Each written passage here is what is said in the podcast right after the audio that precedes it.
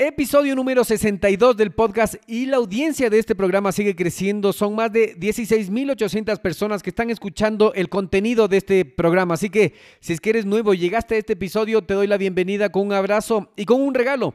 Debajo en la descripción de este episodio está un regalo para ti. Es la herramienta secreta de los emprendedores y empresarios más exitosos. Sí, la herramienta secreta de los emprendedores y empresarios más exitosos. Lo único que tienes que hacer es ir a la descripción de este programa, encontrar el link y comenzar a utilizar tu herramienta secreta. Así es, un regalo completamente gratis por estar escuchando el podcast. El día de hoy estoy muy emocionado porque Estuvimos conversando con el español experto en marketing digital, transformación digital, criptomonedas y mucho más. Estuvimos hablando de emprendimiento con Juan Merodio, así que este es tu programa, quédate porque el podcast inicia ahora.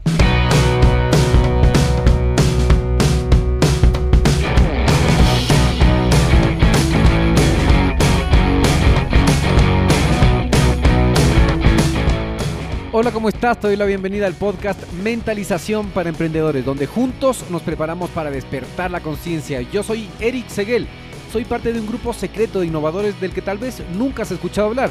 No buscamos empleo, lo creamos. De hecho, planeamos nuestro destino y lo ejecutamos.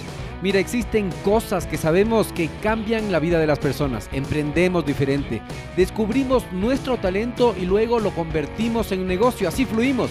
Trabajamos inteligente Luchamos en contra de nuestro propio ego y contra el tiempo. Utilizamos un sistema probado para generar ganancias reales y luego lo automatizamos en el Internet. Somos personas con visión de cambiar el futuro cumpliendo nuestros sueños.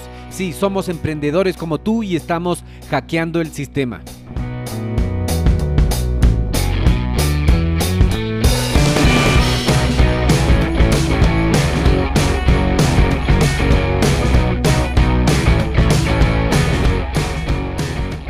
¿Cómo estás? Muchísimas gracias por estar aquí pendiente. Em, estamos atentos de tu vuelta al Ecuador. Aquí cuando estabas en Quito no pudimos hacerte todas las preguntas que se nos quedaron en la mente. Así que el día de hoy te voy a hacer todas las preguntas y algunas preguntas también de que nos ha llegado de nuestra audiencia. Bienvenido al podcast. Gracias por invitarme, un placer. Ok, ahora sí, entonces, ¿quién es Juan Merodio? Es uno de los principales expertos de España, Latinoamérica en marketing, redes sociales y transformación digital. Conferencista en importantes escenarios a nivel internacional, así como profesor de las mejores escuelas de negocios y universidades. Es un emprendedor que ha creado empresas en España, Latinoamérica y Canadá. Autor de más de 10 libros de marketing aplicado a empresas y colaborador en medios de comunicación como CNN, Canal 24 Horas de Televisión Española, revistas y web especializadas. Comparte su contenido a través de audio, video y escrito en su blog. Entre otras cosas, es consultor, mentor y asesor digital de importantes empresas como Grupo IBM, Pfizer, Grey, Cruz Roja y BBVA, así como de personajes públicos y de las principales firmas de criptomonedas. Es el creador del método 10 Business Factors. Y escuchen esto. En uno de sus casos de éxitos, fue consultor de una empresa que luego de su gestión creció más de mil por ciento en clientes y eventualmente la compró la multinacional Yelp por 20 millones de dólares. Así que Juan, por favor, amplíanos esa introducción y cuéntanos más sobre ti para que la audiencia te conozca. Pues mira, yo más que ampliar lo voy a hacer en chiquitito, es decir, me gusta definirme como emprendedor en la vida.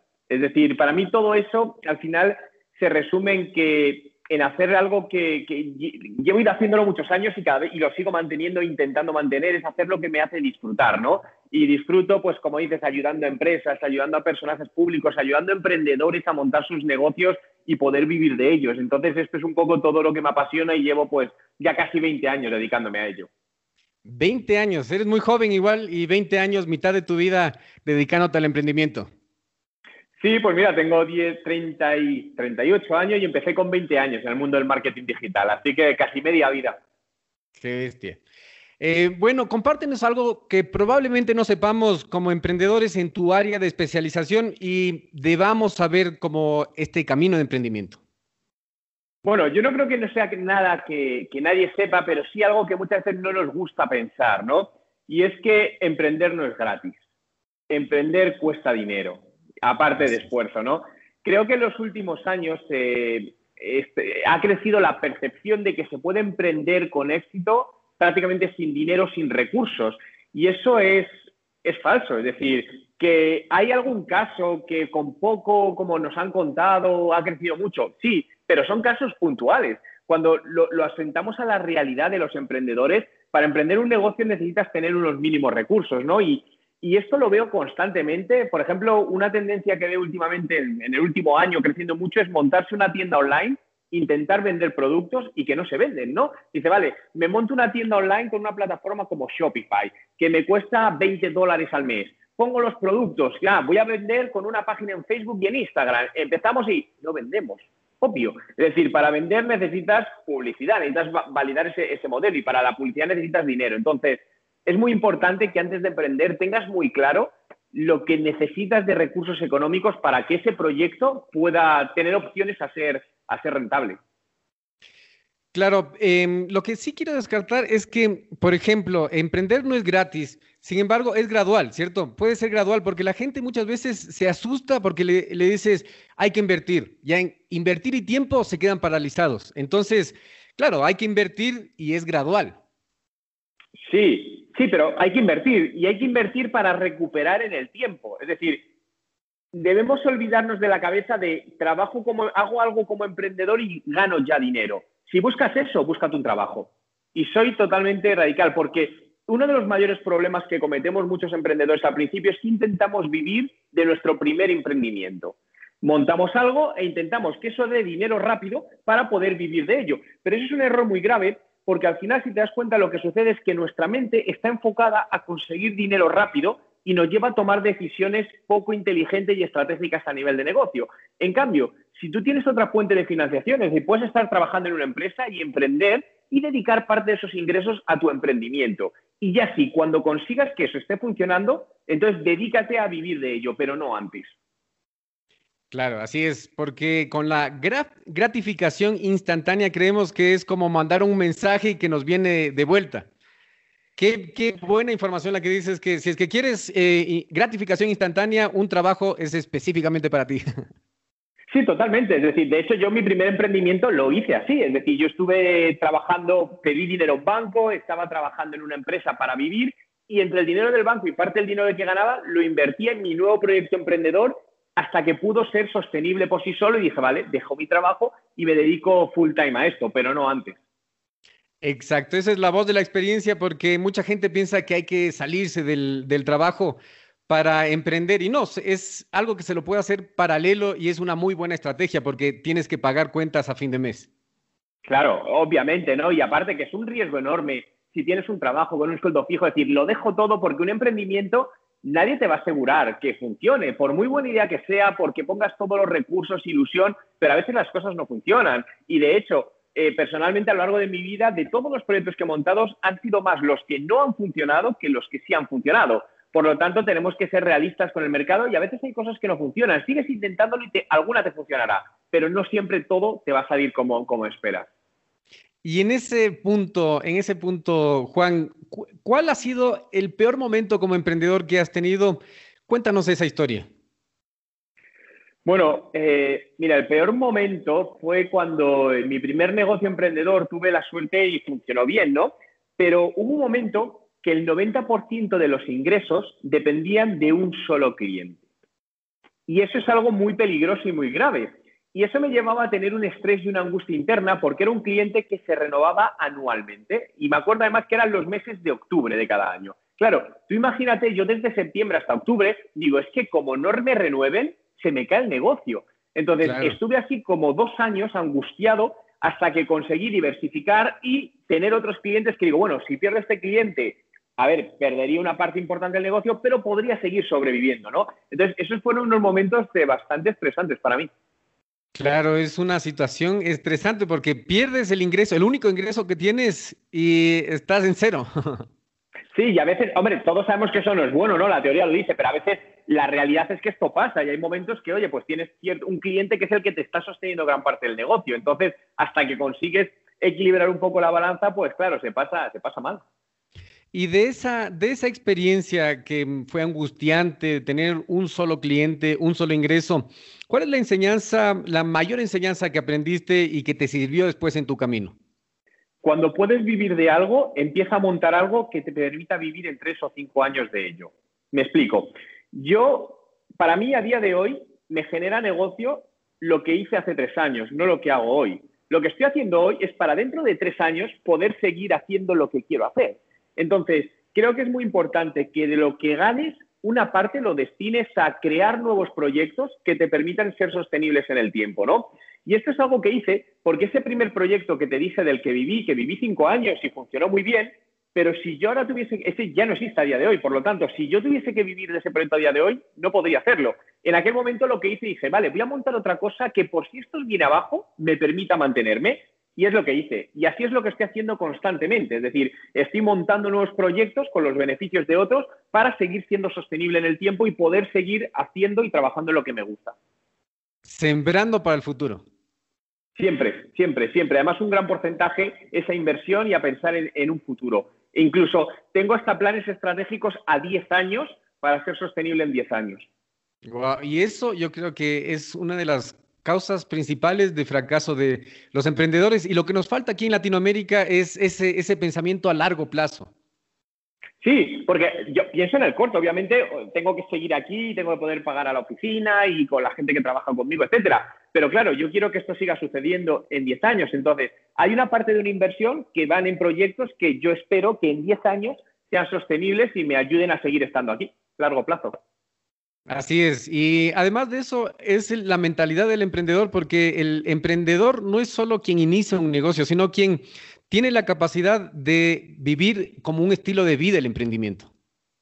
Sí, de hecho para mí siempre lo digo, es una filosofía de vida. Es decir, emprender no es montar un negocio. Eh, se puede emprender trabajando para otros. Eh, no tiene nada que ver. Emprender al final es en tu vida estar buscando cosas nuevas, arriesgar, hacer cosas diferentes, salir de tu zona de confort. Por lo tanto, el emprendimiento no solo lo relaciono con negocio. Yo creo que es una manera de vivir donde muchas personas les gusta vivir de una manera diferente y tienen esa mentalidad, aunque no tengan sus propios negocios. Así es. Eh, Juan, cuéntanos esa experiencia, de esa emoción, esa epifanía que, se vino y, tú dijiste, descubrí que soy emprendedor, descubrí que me gusta llevar este estilo de vida, quiero ser así y cuéntanos esa experiencia que muchos hemos tenido varias veces, pero a veces te mueve, a veces no te mueve. ¿Cómo fue tu experiencia con la epifanía cuando se te prendió el foco y dijiste, voy a ser emprendedor? Mira, yo tenía claro, una cosa tenía claro además desde que era pequeño, que no quería tener jefes. Y por una simple razón, porque llevo muy mal la autoridad infundada. Es decir, llevo muy mal que alguien me dé órdenes sin sentido. Es decir, que alguien me llegue, por ejemplo, cuando estás trabajando en una empresa y te diga, oye Juan, ¿por qué no hacemos esto así? ¿Qué opinas? Pero lo que no entiendo es que alguien me diga, haz esto porque yo lo digo. Entonces, eso lo llevo muy mal. Y en su momento, cuando estuve trabajando para, para empresas, yo tenía muchas peleas con mis jefes por esto, porque me daban una orden y decía, no, no lo entiendo, explícame por qué quieres que haga eso. Entonces, imagínate los, conflictos que eso, que eso me creaba. Y yo tenía claro que el momento llegaría, pero no sabía cuándo, cuando me surgiese una idea. Y hubo un día pues que se me ocurrió una idea y dije, voy con ello, este es el primer emprendimiento. Y ahí fui, empecé, me lancé a ello y a partir de ahí otro, otro, otro. Y aquí sigo y espero seguir muchos años siguiendo montando proyectos. Qué bueno, a mí me encanta esa esas emociones que produce el emprendimiento, porque para ser emprendedor tienes que tener una mentalidad diferente, no es, no es únicamente decir me voy a poner un negocio, sino que tienes que luchar contra tus limitaciones y vencer esas barreras. Además es tan sumamente duro que si no emprendes porque te gusta, nunca vas a emprender bien. Porque muchas veces desde fuera, eh, yo tengo amigos ¿no? que me dicen, Juan, joder, pero qué, qué, bien eso emprender de ser tu jefe. Y digo, ya, pero eso es lo bonito que se ve pero emprender tiene una parte negativa, una parte de nunca desconectar, una parte de ciertas presiones que otras personas no tienen y no todo el mundo las sabe llevar bien. Yo tengo amigos que emprendieron, les iba bien y tuvieron que dejarlo porque les generaba tal presión de distintas razones, pues por el equipo, etcétera, que no eran capaces de soportarlo. Entonces, eh, emprender es duro. Sí, lo cambiarías por. Yo no lo cambiaría por nada, eh, lo tengo claro, pero creo que al final es algo con lo que te tienes que sentir cómodo. Exactamente, yo creo lo mismo, el emprendedor es el que disfruta de todas esas situaciones que son inciertas y tiene la capacidad de mantenerse calmado y seguir adelante. Sí, la cabeza fría y sobre todo mucha, no, la resiliencia, la capacidad de levantarte, que te caes, te levantas, te cierran una puerta, abres otra, es decir, decir, voy a llegar ahí, se ponga quien se ponga adelante, me da absolutamente igual, voy a ir hacia allí y eso voy a conseguir. Y hablando de esa resiliencia, que, tú comentas, eh, ¿qué es lo que te impedía? ¿Cuál fue tu mayor barrera para emprender? Yo creo que, el, a ver, barrera nunca hubo.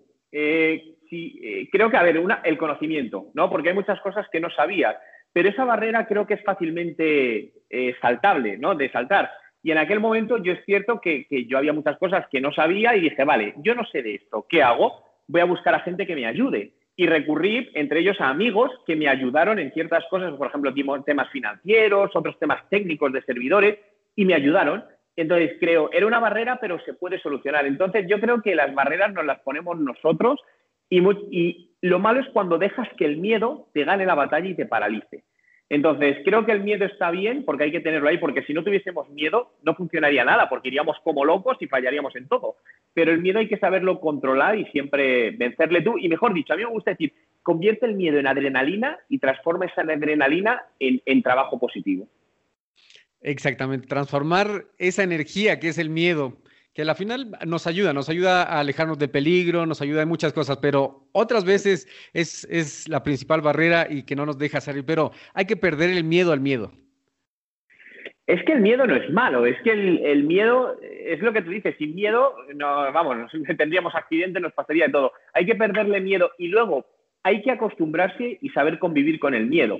Porque fíjate, todos nos sentimos incómodos cuando nos exponemos a algo que no conoces. Un ejemplo, mucha gente que, a la mayoría de gente por defecto le da miedo hablar en público. Tú coges a alguien, lo pones delante de mil personas a hablar y se muere. Le da un ataque de angustia a la mayoría de gente. Ya, pero si lo hace una vez, otra vez, otra vez, llega un momento que, ah, pues esto no lo pasó tan mal. Entonces, al final te acostumbras a la incomodidad. Y eso es lo que hay que hacer con el miedo, acostumbrarse a esa incomodidad. Exactamente, pero yo creo que es la falta de entrenamiento eh, de, vivir con el miedo, porque como estamos tan institucionalizados en el colegio, en la universidad, en los trabajos, de haz esto porque yo te lo digo, como tú dijiste, y nos acostumbramos a eso. Y cuando quedamos solos, nos sentimos como un trompo, no sabemos para dónde ir, no tenemos una línea, una rutina, y es ahí donde tenemos que tomar las riendas como emprendedores y, saber ponernos la agenda diaria nosotros mismos, de no procrastinar, de enfocarnos. Es que nos han educado así, nos han educado a no pensar, nos han educado a seguir órdenes, a haz esto, estudia esto y tal. Y muchas veces eso, cuando te dan de repente libertad, no sabes qué hacer. y es normal, es humano, porque nos han educado a lo otro, ¿no? Entonces creo que aquí el tema educacional es muy importante que vaya cambiando también para que las nuevas generaciones lo vean de manera distinta, pero, pero al final es que yo creo que cuando tú tienes que seguir tu pasión y tu instinto, eso es lo más importante. Ese instinto es el que te va a guiar, yo creo, por el buen camino, siempre. Perfecto. Y sabes que últimamente yo he estado pensando lo mismo, por ejemplo, cuando mm, uno es adolescente, cuando uno es joven y se enamora.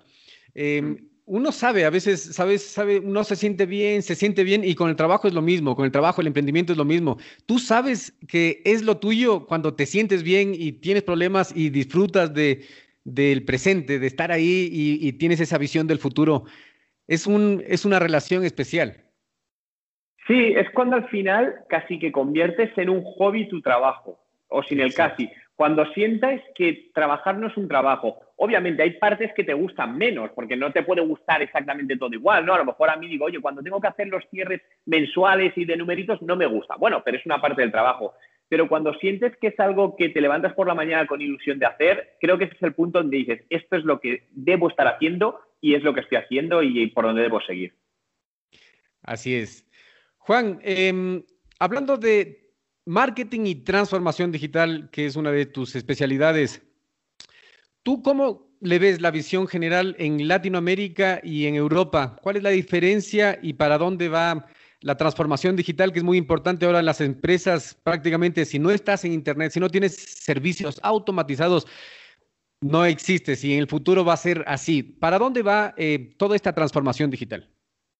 Bueno, yo creo que la transformación digital no hay tanta diferencia entre países. Eh, generalmente las empresas no están digitalizadas o correctamente digitalizadas. Esta es la realidad.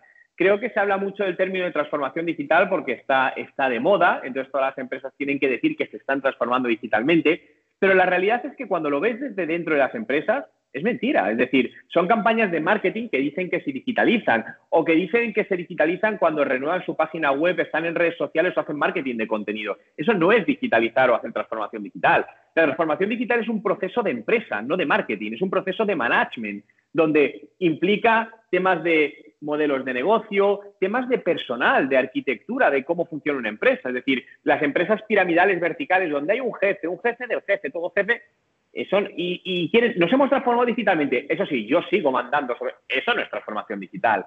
hay otra parte de recursos humanos que hay que meterlo ahí para buscar modelos más planos, donde todo el mundo aporte, sea creativo. Entonces, yo creo que esto va a seguir avanzando. Creo que hay, creo que es una gran oportunidad para emprendedores, porque si te das cuenta, en los últimos años están muriendo muchas empresas que llevan muchos años, muchas de ellas empresas grandes y conocidas por todos. Y la razón de la muerte es porque no han sabido digitalizarse, no han sabido hacer bien su proceso de transformación digital. Y ahí hay unas oportunidades enormes para cualquier emprendedor, porque se están yendo muchas de estas empresas y si tú entras de una manera digital y mucho más amigable con el usuario, puedes entrar en un sitio de, en un hueco de negocio enorme.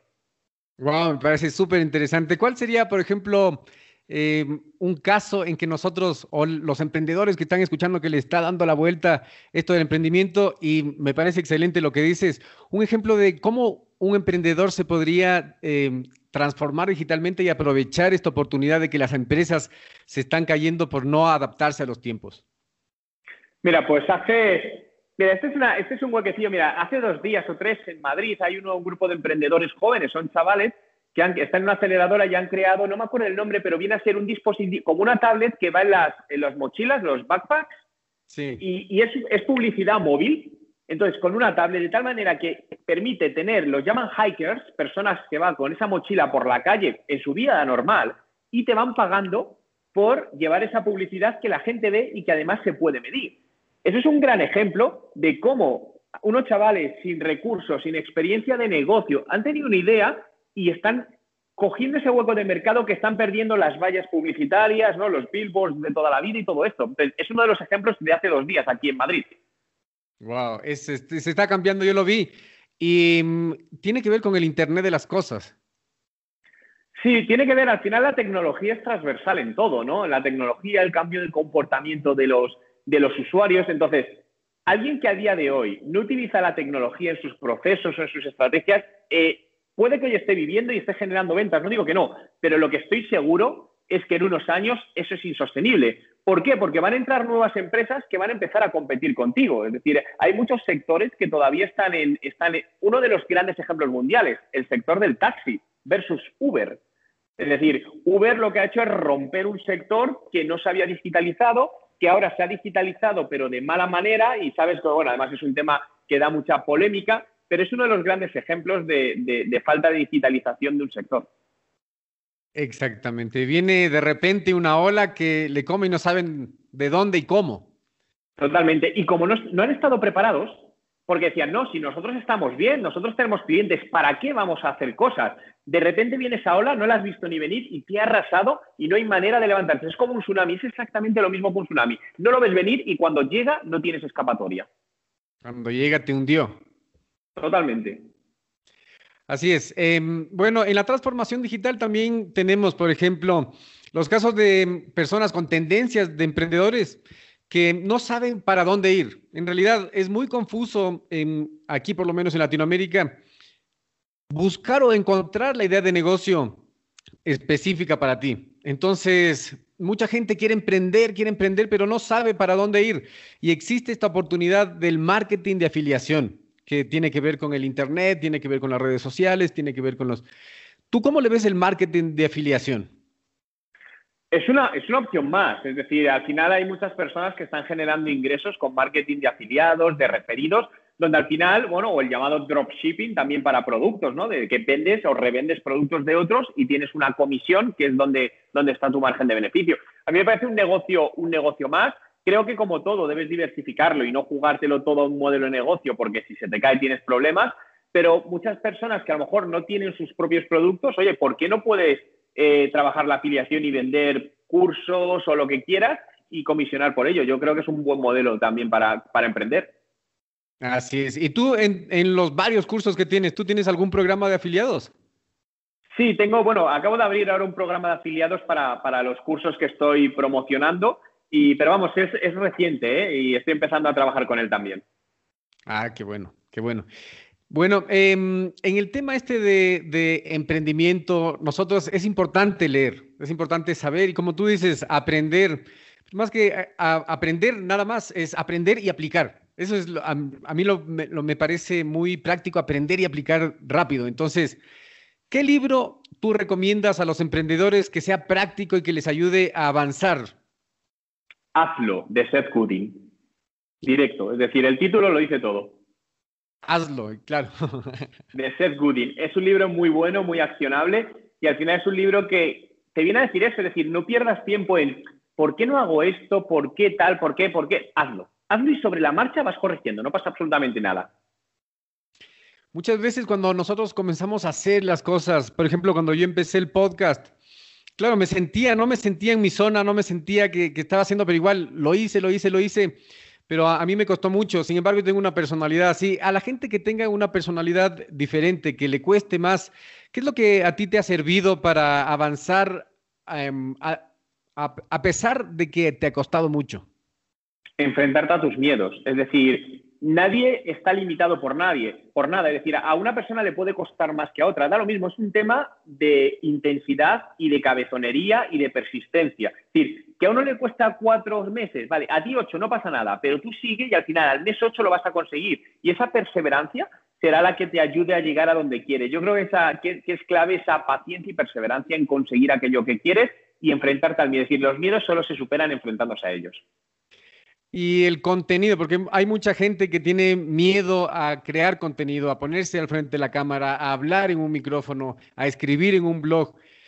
¿Cuál tú crees que es la, mm, red social que se va a llevar más gente para el futuro? Por ejemplo, estamos viendo que Facebook, Instagram, em, LinkedIn, Snapchat, todos estos están, están en tendencia ahora. O sea, el público está ahí y poner anuncios ahí es muy rentable por el retorno de inversión que tienes. ¿Para dónde va todo esto? ¿Cuál es el futuro de las redes sociales desde tu punto de vista? Wow, es complicado, ¿no? Porque al final depende lo primero de a qué público objetivo te quieras dirigir y cada red social cumple una misión diferente, ¿no? Instagram para mí es una red que está creciendo mucho y que tiene muchísimo potencial, mucho más que Facebook, aunque pertenece a la misma empresa. YouTube también, porque YouTube al final es una televisión y donde hay muchas opciones, ¿no? Y muchas veces lo que decías también del tema del contenido, ¿no? Que, hay personas como que les da miedo, ¿no? Subir ese contenido. Creo que muchas veces también viene por el miedo a exponernos ante otros y recibir críticas, ¿no? A veces eh, no muy constructivas. Pero aquí, si alguien tiene este miedo, yo le diría lo que yo aplico, que te dé absolutamente igual lo que opinen los demás. ¿Por qué? Porque siempre va a haber gente que esté en acuerdo y gente en desacuerdo contigo. Entonces, tú al final tú tienes que seguir tu mente. Creo que hay que escuchar a todo el mundo. Lo que no estoy diciendo, estoy diciendo que escuches a todo el mundo, pero que te dé lo mismo lo que te digan. Porque si, por ejemplo, yo hubiese hecho caso a mis padres, que me querían un montón, yo no estaría aquí. Y yo no les hice caso a lo que me decían, y eran mis padres. Entonces, si eh, yo aprecio a toda la gente que deja comentarios y son constructivos. Hay mucha gente que también los deja destructivos. Bueno, pues simplemente que pasen de esas personas, porque si alguien tiene tiempo para estar atacando a los demás por redes sociales, Simplemente yo creo que lo único que podemos sentir es lástima por él o ella. Así es, porque los odiadores, por ejemplo, porque es una de las grandes barreras que, cuando uno está comenzando, es decir, ¿qué van a decir de mí? ¿Qué me van a poner en los comentarios? ¿O alguien me va a ver? Pero a, la final los odiadores solo reflejan lo que tienen dentro, lo que están sintiendo, y queda ahí, es verdad eso. Sí, además es divertido, ¿no? Yo creo que cuando empiezas a tener haters, estos odiadores, es una buena señal de que algo estás haciendo bien, porque estás a alguien molestando. Así es. Eh, en el libro 10X Rule de Grant Cardone dice que mientras más haters tengas, más probabilidades de ser presidente tienes. Totalmente. Mira Donald Trump. Así es, así es. Em, ¿Cuál es el consejo más importante que has recibido? Uf, sí. Eh, sea ambicioso, pero dirigida a través de la paciencia. Es decir, la palabra ambición muchas veces eh, tiene connotaciones negativas, ¿no? Pero para mí no, y, esa frase me hizo cambiar mucho esa perspectiva, ¿no? Porque creo que ser ambicioso es muy positivo, pero hay que saber cómo serlo, ¿no? Y, y eso que me dicen de dirigirla a través de ser paciente es lo que te ayuda a ir por el buen camino y llegar todo lo alto que quieras llegar. Ahí está de nuevo la paciencia, señores. Paciencia es muy importante porque nosotros siempre hacemos algo y queremos algo en retorno. Paciencia es muy importante en este proceso. Sí, evitar la gratificación instantánea en, los mayores casos posibles, porque normalmente lo que viene rápido se va rápido. Así es, hay que, hay que construir algo que dure en el tiempo, como tú dices, pensamiento a largo plazo. Cierto. ¿Qué aplicación de productividad tú utilizas y que nos puedes recomendar? Bueno, aplicaciones de productividad, pues, mira, por ejemplo, creo que el email es lo más antiproductivo que existe y lo tenemos que seguir utilizando, pero para ello, por ejemplo, yo trabajo con una herramienta, un gestor de, tareas que se llama Kanban Flow y es con el, con el que trabajo también con el equipo y es una herramienta de mucha productividad porque te ayuda a evitar tener tantos emails improductivos, que haya un montón de gente en copia, que pierda el tiempo todos leyendo emails y se pierde información. Entonces, creo que una buena herramienta de, gestión de tareas, eh, hay otras conocidas como Asana o como Trello, son muy buenas también, pues cualquier herramienta de esas es una gran herramienta de productividad. Claro, son gestores de proyectos prácticamente que te ayudan en todo, tienes todo controlado, tienes todo ahí y no se te olvida nada, no se te pasa y todo medido y, la comunicación con más personas, ¿no? Que eso es muy importante. Y al final, eh, sí, es que creo que es clave. Me, cuesta pensar cómo trabajar sin un gestor de tareas. Así es. Bueno, y hablando de que el buzón de entrada se llena, yo he visto a los marketers más potentes de Estados Unidos como Russell Branson que siempre dice enfócate en la lista, en hacer crecer tu lista. Bueno, y ahora vemos que hay listas no solo de mail, sino que de, números, pero la red más segura, escuché estos días que es el, correo electrónico. ¿Tú qué piensas? ¿Cuál es la red más segura, tu contacto? Porque Facebook nos puede quitar nuestros contactos de repente si es que ellos lo quieren, porque así está el contrato, pero que tú tengas tu lista de contactos es muy importante. ¿Cuál es la red más segura actualmente en el Internet? A ver, bueno, seguro, seguro no hay nada. Yo no soy experto en seguridad, pero el email no es lo más seguro que hay. Esto está dicho por expertos de seguridad. No debemos compartir cierta información por email porque no es segura, ¿no? Pues es importante que los emails estén protegidos por protocolos de seguridad cifrada, etcétera, etcétera. Pero el tener listas de emails o de datos o, de números de teléfono creo que es clave, lo que decías. Es decir, si tú dependes de WhatsApp, o digo, perdona, de Facebook o de Instagram, tienes un problema. Y esto le ha pasado a muchos youtubers, por ejemplo, ¿no? Donde tenían grandes audiencias y de repente YouTube empieza a penalizar o a dar menos visibilidad a su audiencia y se encuentran con que antes tenían muchas visualizaciones. Por lo tanto, una de las claves de cualquier emprendedor, cualquier negocio, debe ser construir una base de datos. Y puede ser de email, puede ser de números de teléfono para WhatsApp, que WhatsApp es una de las herramientas de marketing y ventas más potentes que hay y más infrautilizadas todavía eh, a día de hoy. De hecho, estoy creando un curso de, WhatsApp, un curso práctico de WhatsApp, eh, que lanzaré el 1 de abril eh, sobre cómo utilizar WhatsApp a nivel de negocio. Sí, lo vi, lo vi el anuncio y mm, es como parecido a los bots de Facebook, esos chats automatizados.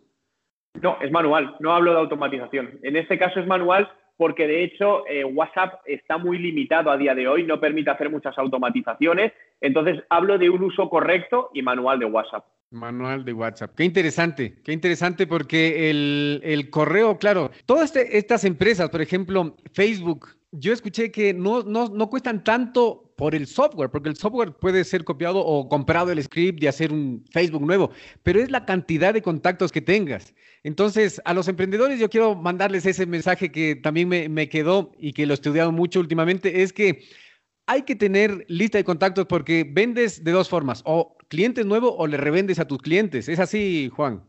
Totalmente. Y de hecho es una el email marketing sigue siendo una de las principales herramientas de conversión a negocio. Es decir, eh, no te puedo dar datos concretos, pero clientes míos que tienen tiendas online uno de los mejores canales de, o el mejor canal de conversión a ventas es el email. Cuando lanzamos un email semanal y directamente tiene un retorno de la inversión a ventas brutal. Entonces, si no tienes eso, estaríamos dejando de ganar o de ingresar mucho dinero, por lo que vale mucho.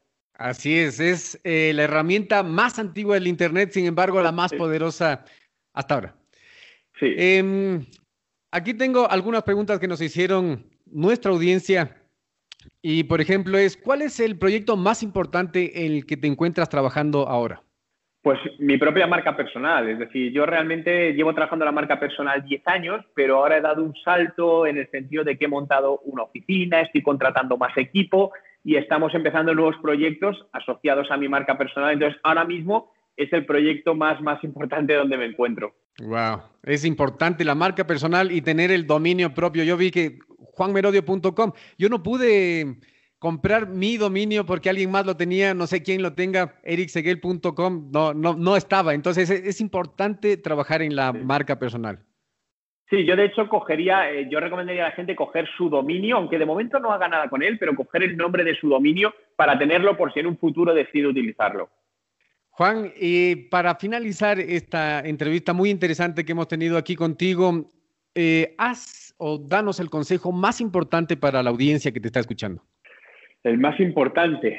Pues mira, vamos a retomar algo que, hemos, que ha salido varias veces, que es piensa, piensa en llegar muy alto, pero sé paciente. Es como disfruta el camino. Si tú quieres escalar el Everest, si quieres llegar a la cima del Everest, que es lo más alto que puedes llegar en esta tierra, no te quedes solo con llegar al Everest, sino disfruta cada paso que vas dando por el camino, porque eso esos son pequeños, pequeñas cosas que te van llenando y que te van haciendo disfrutar. Si solo nos enfocamos en conseguir ese resultado muy alto, puede que nos lleve a una frustración. Y en esto, lo que hablamos antes de la paciencia es clave en todo ello. Así es, paciencia y disfrutar del proceso. Hay que disfrutar el proceso, no hay que tener la mente en el futuro, hay que disfrutar el presente, disfrutar el proceso paso a paso, porque eso es lo lindo del emprendimiento. Sí, totalmente, totalmente. Y además emprender es algo maravilloso y que se puede disfrutar y se disfruta mucho. Así es. Juan, cuando estés por Quito, Pongámonos en contacto, estoy a las órdenes aquí desde la mitad del mundo. Muchísimas gracias por haber participado de esta entrevista aquí en Mentalización para Emprendedores. A ti, Eric, un placer, gracias por invitarme y nos veremos en Quito seguro. Listo, nos vemos, Juan, chao. Chao. Muy interesante la entrevista, ¿cierto? Y más interesante te va a parecer esto. Juan Merodio nos dejó un regalo para toda la audiencia. Se trata del curso de WhatsApp como herramienta de marketing, comunicación y ventas para tu negocio.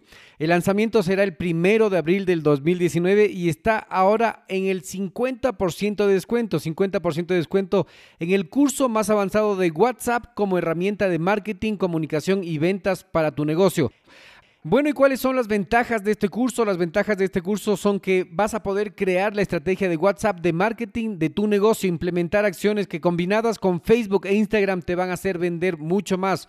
Vas a aprender cómo crear y medir los contenidos en WhatsApp, cómo captar clientes, cómo retener actuales clientes e incrementar el volumen de compra, cómo promocionar y vender tus productos en WhatsApp. Por último, vas a tener acceso a plantillas, recursos exclusivos y mucho más. Así que si es que te gustó este programa, Entra en Apple Podcast y califique este programa con 5 estrellas porque de esa manera vas a estar ayudando a que muchas más personas se enteren de esta fuente libre de conocimiento. Y si es que quieres compartir esto, compártelo con tu abuelita, tu mamá, tu papá, tu vecino, tu compañero, cualquier persona que esté interesado en el emprendimiento. Y prepárate para despertar.